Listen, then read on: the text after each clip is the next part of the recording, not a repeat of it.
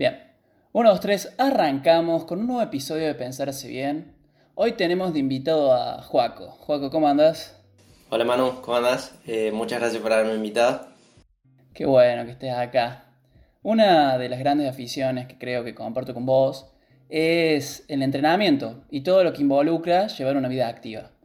En el capítulo de hoy vamos a fundamentar por qué elegimos llevar este estilo de vida y qué debemos tener en cuenta si elegimos dicho estilo.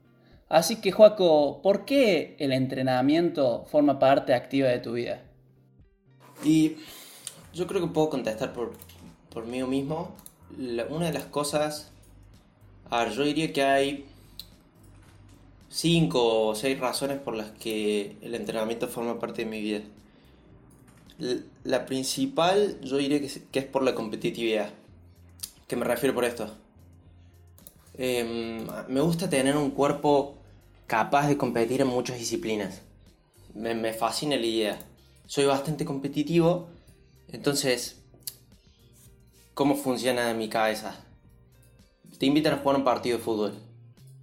Yo no sé mucho de fútbol, pero lo que sí me importa a mí es el hecho de, que mi cuerpo tenga una buena performance en el partido. Es decir, a mí no me importa cómo está distribuido los jugadores en la cancha o cuál es mi rol como jugador.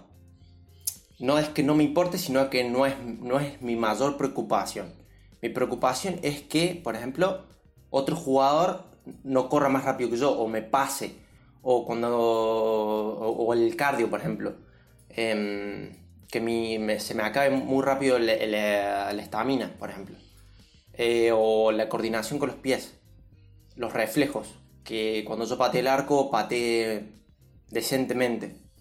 Esas cosas son mi mayor preocupación en cualquier deporte. Me gusta tener un cuerpo hábil de que sea capaz de hacer bien las cosas en distintas áreas, distintas disciplinas. Entonces, por ejemplo, lo que me motiva mucho entrenar es que si yo voy al partido de fútbol este y una persona, siento que la mayoría de los jugadores corren más rápido que yo, me pasan, eh, me canso muy rápido, eso se va a quedar en mi cabeza, me va a molestar. Eh, y entonces lo que voy a empezar a hacer es voy a empezar a salir a correr más, por ejemplo.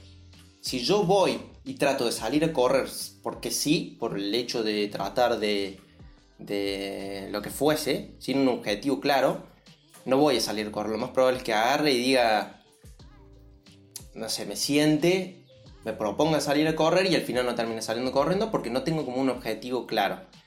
Entonces, en cambio, si yo siento que, no estoy pudiendo participar bien en, estas actividades, me va a molestar y voy a tratar de, mejorar en esas áreas.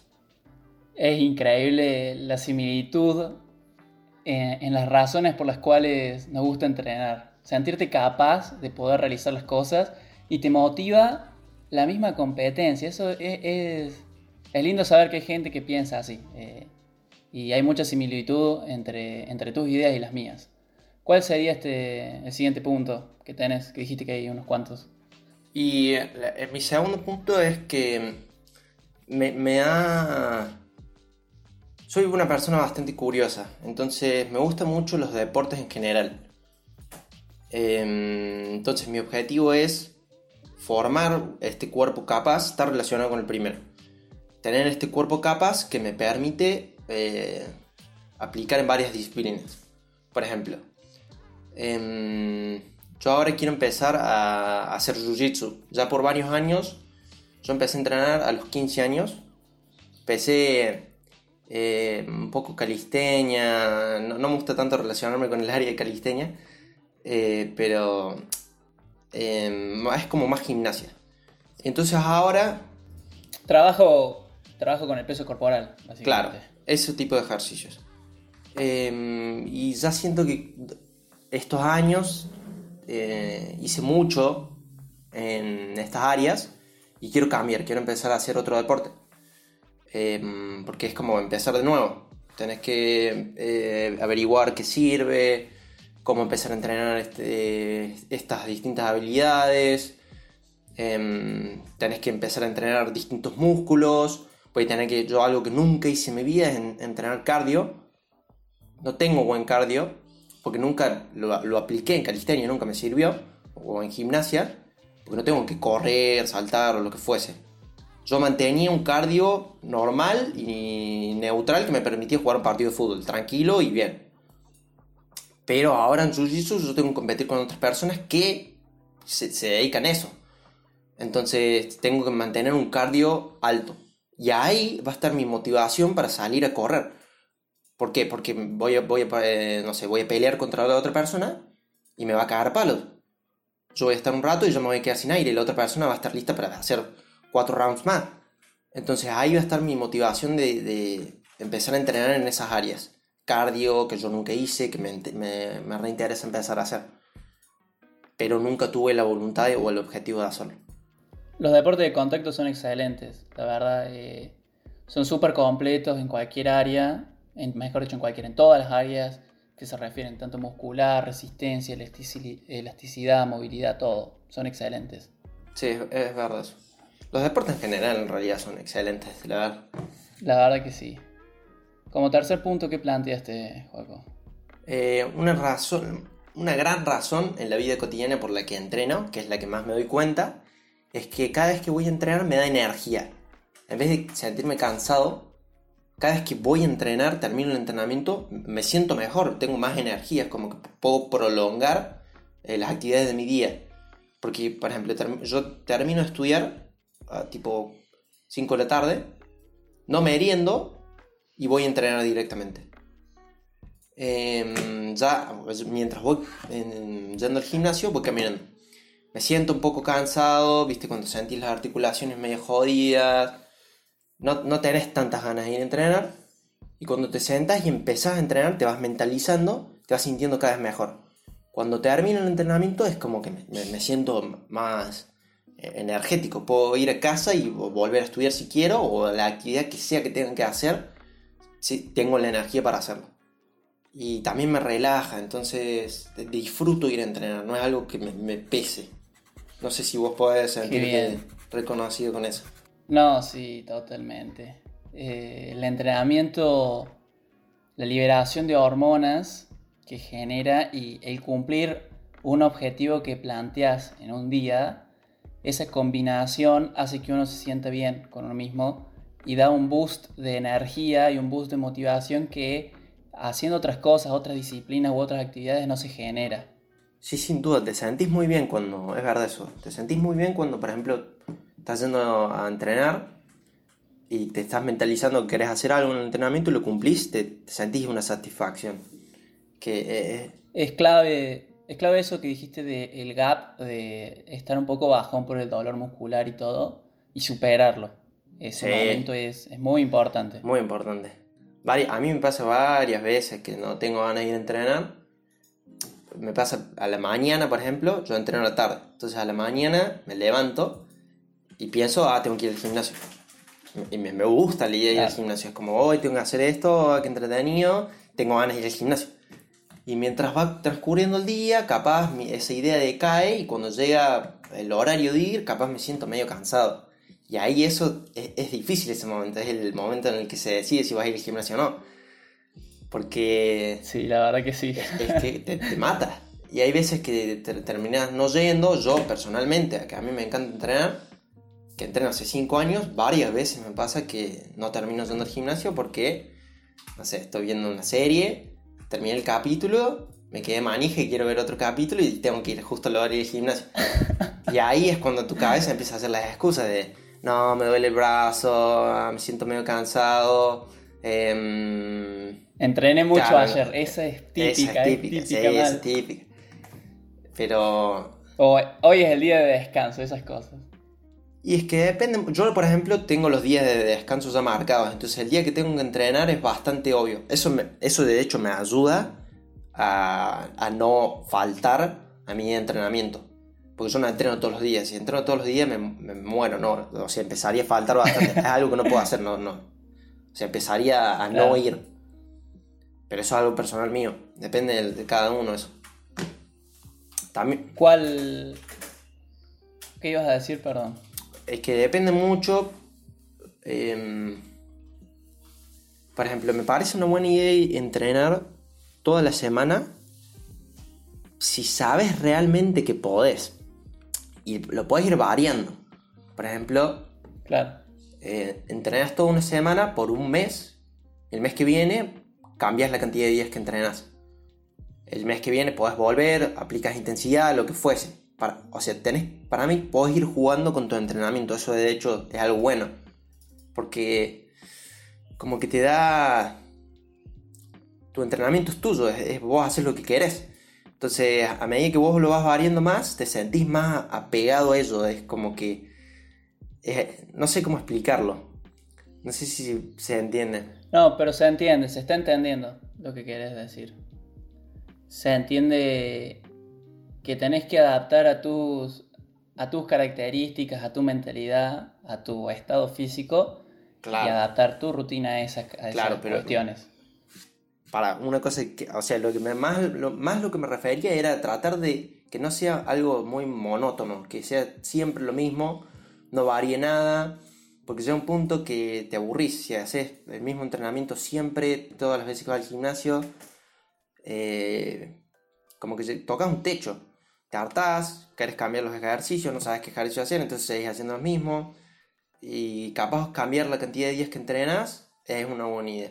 E- Eso es lo que me refería. Va a ir muy, es muy relacionado al siguiente bloque que viene de, dentro de este capítulo. Para ir cerrando con tus puntos, ¿cuáles puntos te quedan? De por qué el entrenamiento Ah, y el último yo diría que es la parte estética, que es la... O sea, tener un cuerpo que se vea bien, que te sientas vos como en él, te da confianza. Esa es una razón. eh, yo diría que no es la razón más importante por la que entreno, pero está ahí, es algo que, que- que te fomenta. Está en juego esa Por cuestión. ejemplo. Claro, está- está- es algo que tiene su importancia.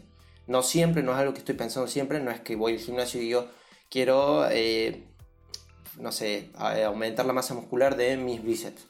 No es algo que yo piense, yo, mis objetivos son otros. Pero sí, por ejemplo, siento que la masa muscular de mis piernas o de mis bíceps, ahora que estamos en cuarentena, por ejemplo, mis piernas yo camino todo el día. Y ahora mis piernas se están como colapsando un poco, se están consumiendo a sí mismas.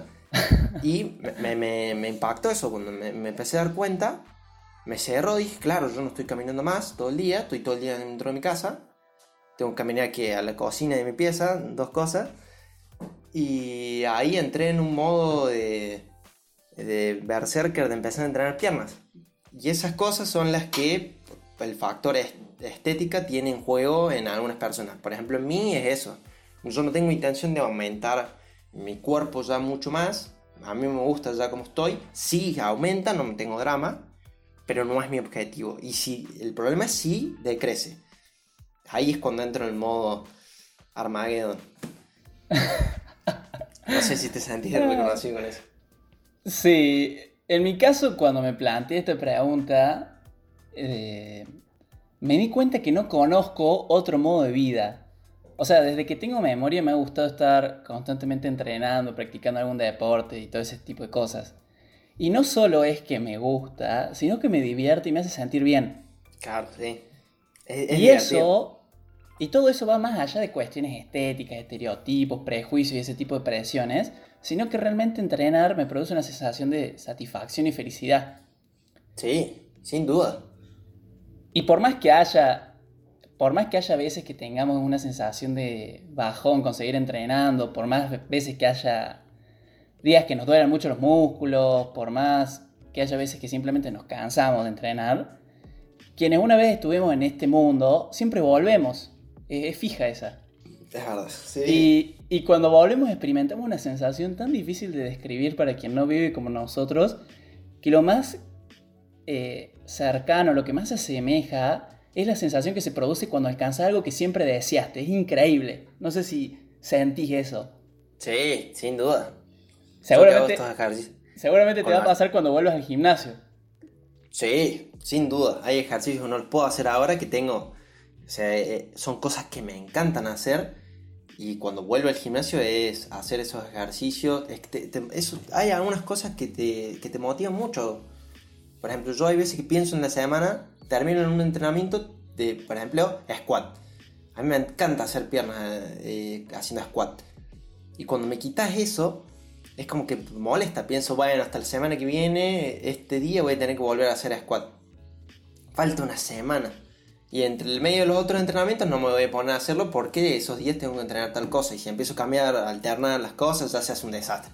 Claro. Pero, pero entiendo el punto que decís. Sí. A fin de cuentas, yo decido vivir así porque lo disfruto. Me divierto y eso es lo importante, básicamente.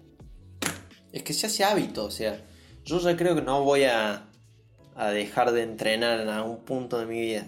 Porque es como dijiste vos, es muy divertido, muy satisfactorio, tiene un montón de beneficios y cuando lo haces hábito ya está. Sí, una vez Para que, mí queda. una vez que entraste ya no podés salir. Pasando al siguiente bloque, me gustaría que nos cuentes qué debemos tener en cuenta para llevar este estilo de vida. Que nos cuentes ciertos tips, ciertos cuidados y todo tipo de cuestiones que te gustaría que te hayan dicho cuando estabas empezando. Bueno, la primera, primero y principal es como dijo Fran en el podcast eh, anterior, creo que el 4, que es primero hay que preguntarse por qué haces tal cosa. Y en este caso es realmente por qué, por qué entrenas, cuál es tu objetivo entrenando, qué buscas.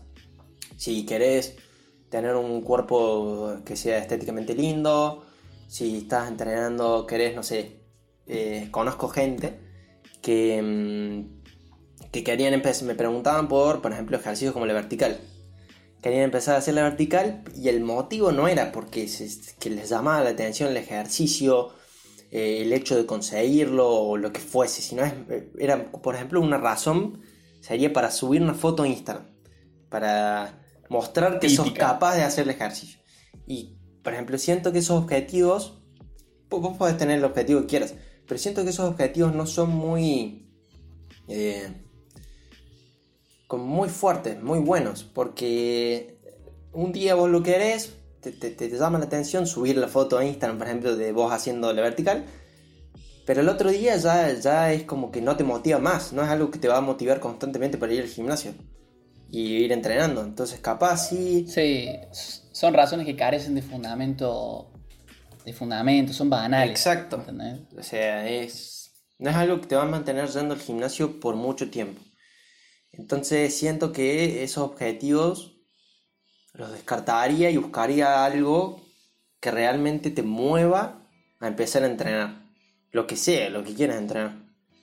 Esa para mí sería la primera, sí. Así que el primer, el primero, eh, encontrar un, un buen motivo para ponerte a entrenar.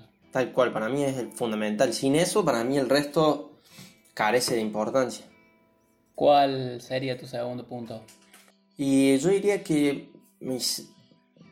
a lo largo de los años, cuando veo gente entrenando en el gimnasio, me di cuenta que mucha gente que va al gimnasio, eh, o cualquier área, van, no saben mucho lo que hacen, y le preguntan a la persona que está eh, encargada de, de dar los planes qué ejercicios pueden empezar a hacer.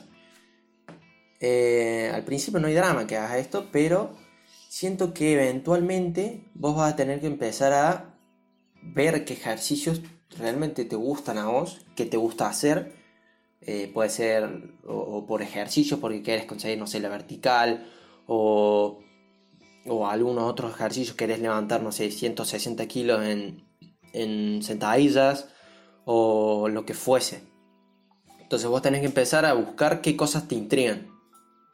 ¿Y ¿Para qué? Para que haga tu entrenamiento, por ejemplo, el lunes, no sé, entrenas piernas.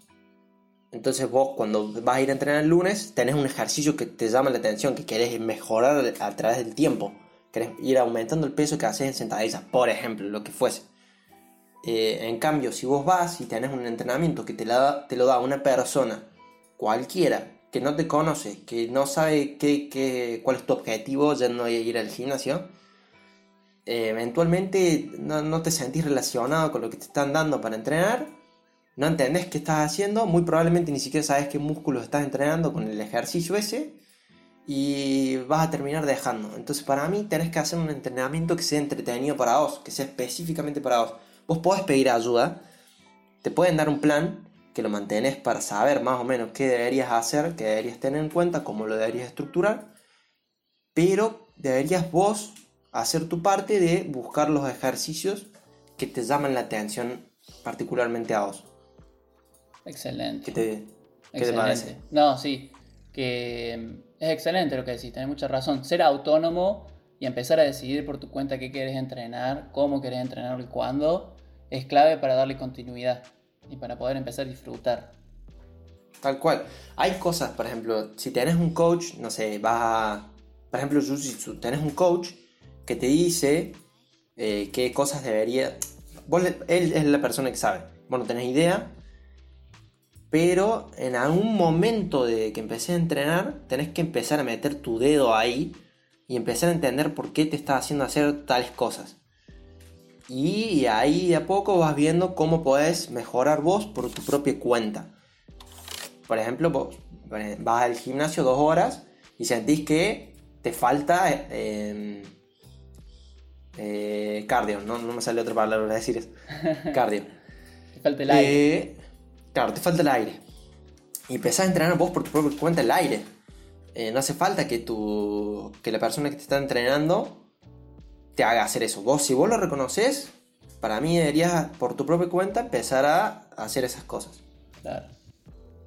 El otro punto es también, como dijo Fran, tenés que empezar de poco con algo que sabes que podés mantener a través del tiempo. Y levemente, a medida que te sentís bien y conforme con lo que estás haciendo por semana, por ejemplo, digamos, días de entrenamiento, empezás dos veces por semana. Si te sentís cómodo y sentís que querés hacer una más, por motivo que fuese, le agregas una más. Pero, pero empezás de poco. Capaz agregas más tiempo, capaz empezás a buscar más ejercicios y te vas relacionando de a poco con eh, la actividad que estuvieses haciendo. ¿Por qué? Hay veces que si te... No sé si te relacionas mucho, no sé, porque por ejemplo, conozco muchas personas que empezaron, que empiezan con la idea de ir al gimnasio o empezar a hacer esto. Se ven un montón de videos, dicen, bueno, voy a ir toda la semana y los fines de semana no voy a ir, y empiezan. Van toda la semana, la primera semana la hacen, la segunda semana ya no van un día, la tercera semana ya no se sienten tan Motivados. motivados como al principio. Entonces empiezan a dejar de ir y vas perdiendo propósito y chao, y, em- y terminas no yendo nunca más. Entonces siento que algunas cosas deberías empezar de a poco. Depende mucho de las personas igual, porque hay gente que es que es muy cebada Muy cabeza dura. y, claro. Y pueden mantener eso, pueden darse masa, pero también se aplica que a largo plazo deberían empezar a eh, empezar a levantar de poco algunas cosas. Claro. O sea, por más de que empieces con toda, vas a seguir teniendo que aumentar algunas cosas. Y para mí esas personas también lo van a tener que hacer ah, después de, no sé si se entiende, después de un plazo de tiempo van a tener que empezar a aumentar de a poco también. Porque no puedes estar todo el tiempo haciendo, dándote masa, dándote masa, dándote masa. Ese, Es, es incremental. ese es justamente el consejo que yo quería dar. Em, y hablo siempre desde mi experiencia, porque es lo que he vivido yo y no tengo mucho más idea que eso. Pero hay que tener cuidado en no estancarse con la, inte- con la intensidad y los métodos de entrenamiento. En mi caso, yo realizo un entrenamiento que está enfocado en la modalidad HIIT, eh, que es entrenamientos interválicos de alta intensidad. Y este tipo de modalidad es súper recomendable porque genera resistencia, ayuda al nivel cardiorrespiratorio, aumenta la tenacidad. Sin embargo, lo que generalmente sucede es lo siguiente. Al ser un entrenamiento que implica usar toda tu energía en cada ejercicio, en cada movimiento, es sumamente agotador, tanto mentalmente como aeróbicamente. El plano muscular puede verse afectado dependiendo tu condición física y cuán trabajado tenés tu cuerpo. Pero volviendo a esto de, de ser un entrenamiento agotador, es común estancarse en una rutina. Uno implementa esta modalidad y las primeras semanas realmente la pasa mal, en el sentido de que con suerte llegas a terminar la rutina. No obstante, con el correr del tiempo y la frecuencia con la que realizas los entrenamientos, hace que todo esto, se- el cuerpo se acostumbra. Claro. Y acá es el punto clave. Una vez que tu cuerpo se acostumbró, tenés que aumentar la intensidad. Claro. Si es que está buscando mejorar, que creo que es lo que estamos buscando todos. Si uno se acomoda a una rutina, volvemos a esto de confundir hacer con el hacer bien. Ese sería el consejo que daría a aquellos que quieren implementar un estilo de vida activo. No estancarse en las rutinas e ir variando siempre y, e ir trabajando para alcanzar mayores resultados. No acomodarse. Claro, es que tal cual, porque si empezás a, acomodarte a, hacer por hacer, te empezás a aburrir. Es como que. Por eso digo que tenés que ir. Tenés que ir cambiando de a poco ciertos aspectos de tu entrenamiento. O sea, variar días, eh, empezar a, no sé, entrenar full intensidad, empezar a entrenar no tanta intensidad, sino cantidad.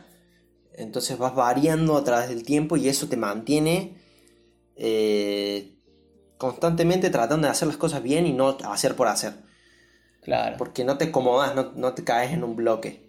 No sé si, si, se entiende muy bien. Sí, se está entendiendo perfectamente.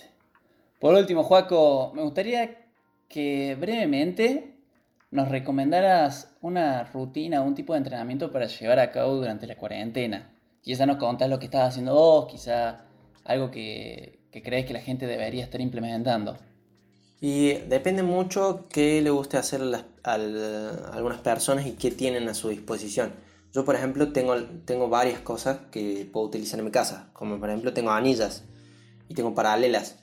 Em, entonces puedo colgar las anillas en la escalera, tengo la posibilidad y uso las anillas y, y es como una barra Em, entonces puedo hacer, dominadas. puedo hacer dominadas, puedo hacer muchos ejercicios con las anillas. Es como un TRX para las personas que no saben qué es una anilla. Es un TRX, pero son anillos eh, que es más fácil poder eh, poner más fuerza sobre ellos. Son las anillas olímpicas que usan los gimnastas. Em, pero bueno, en, en caso de que no tengan ciertas herramientas, yo lo que empezaría a tener, que para mí una de las habilidades más interesantes, es la vertical. Em, a mí me encanta, la verdad, es una habilidad muy buena para tener porque ayuda a la postura, te da una cierta noción de, de, por ejemplo, yo cuando lo empecé a hacer, eh, mi profesor del colegio le comentaba que me costaba un poco hacer la vertical, que cuando llegaba al punto máximo se me pasaban las piernas y me caía. Siempre me caía, me caía. Y él, me decía que era porque yo no tenía nada de flexibilidad en los hombros. Y ahí me di cuenta que, que, era verdad, que yo nunca había hecho flexibilidad en los hombros y que cada vez que me ponía ese punto me caía. Entonces empecé a entrenar flexibilidad, flexibilidad, flexibilidad. Y, y me terminó saliendo. Entonces eh, te da cierta noción de que capaz tu cuerpo le falta algunas cosas, como cosas generales, como postura, que es algo súper importante. Yo después de que empecé a hacer la vertical, mi postura mejoró mucho. Em, así que le recomendaría mucho a la gente empezar a hacer la vertical. De a poco empezar a, poner los pies. Es mucho, da mucho miedo la vertical porque a las personas le da miedo caerse. Entonces empezás de a poco poniendo los pies contra una pared y te vas acercando lo más que puedas a, esa pared con las manos. Em, cuando agarras más confianza, empezás a sacar los pies de la pared, dejas un pie pegado, tus rodillas en lo posible no las pegues a la pared, depende de qué tan cerca estés de la pared, las empezás a despegar o una por una, probas con una, tratas de mantener en el aire, la vuelves a la, pared, la tratas de eh, poner en el aire, la vuelves a la pared y así sucesivamente con la otra. A medida que vas cobrando más confianza, puedes sacar las dos, puedes ir poniendo los pies en una forma en la que quede únicamente la única parte de tu cuerpo tocando con la pared son los dedos y tu cuerpo no. Tienes que tratar de que tu cuerpo esté lo más recto posible. Em, bueno, y algunos otros factores más que se te, vas a ir dando cuenta con el cuerpo, eh, con, el, con el tiempo, disculpa.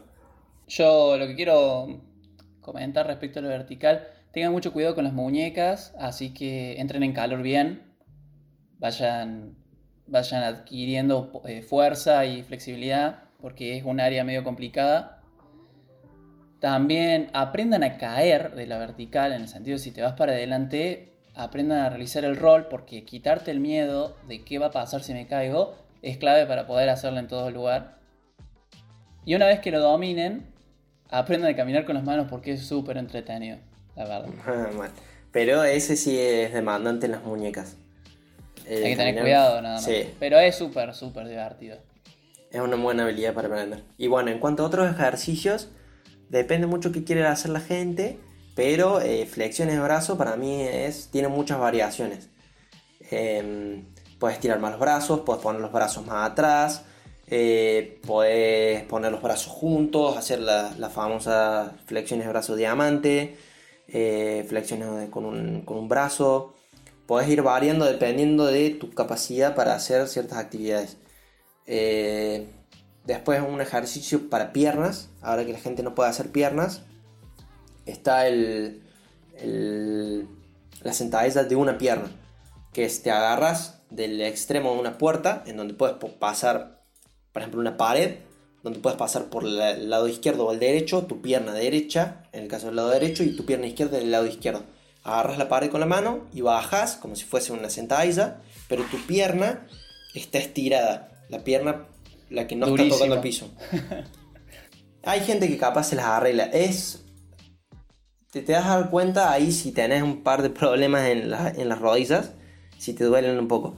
Y si no, la otra están las burpees, que capaz ahí vos podés hablar un poco más, porque yo no, sé mucho de, de, esos tipos de ejercicios. O las sentadillas para saltar.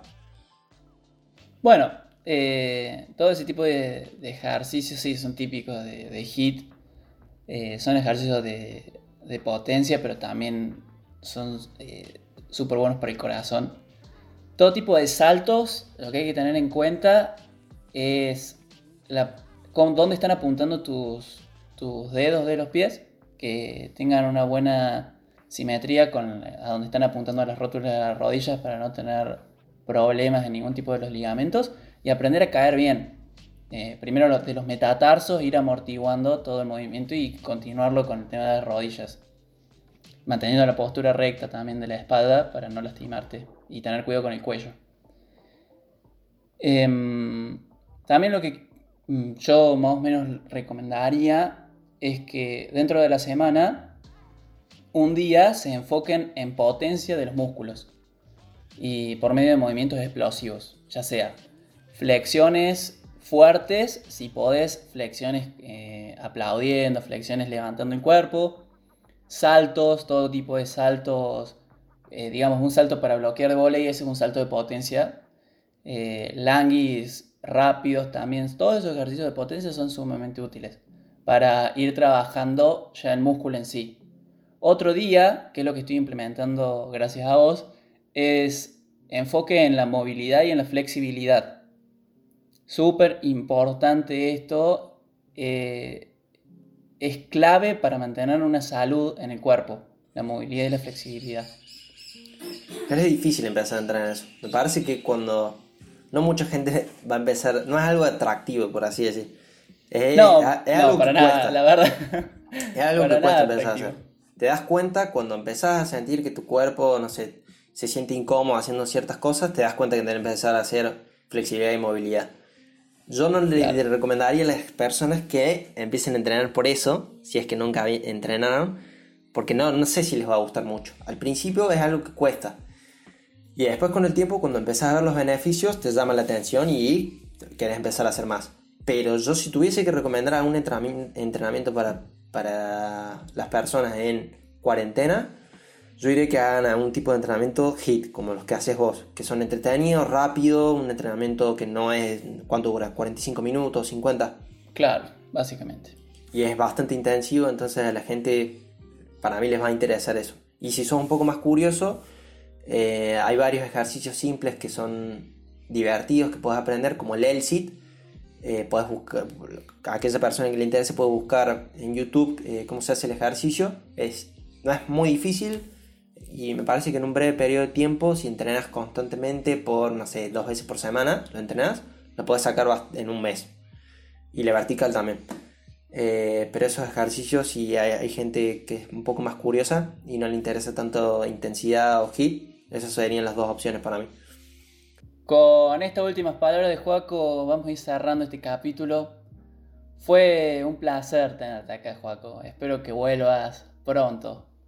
Sí, por supuesto. Un honor que me hayas invitado, Manu, al, podcast. La verdad, soy tu fan número uno. Muy lindo tenerte acá. Qué lindo que digas todo esto. A todos aquellos quienes están escuchando, les agradezco su tiempo. Espero que les haya resultado útil e interesante. Lo que dijo Juaco, sí, lo mío, tómenlo con pinzas. Soy un simple eh, interesado en el entrenamiento, nada más. No, eh, yo tampoco. No se tomen todo lo que digo con, con mucha seriedad. Yo tengo un par de años de experiencia nomás, tengo seis años que vengo entrenando hace mucho, leí bastante, pero también tómenlo con pinza todo lo que diga. Bien, nos despedimos de este capítulo de Pensar hace bien. Cuídense, pasen una buena cuarentena. Chao, chao.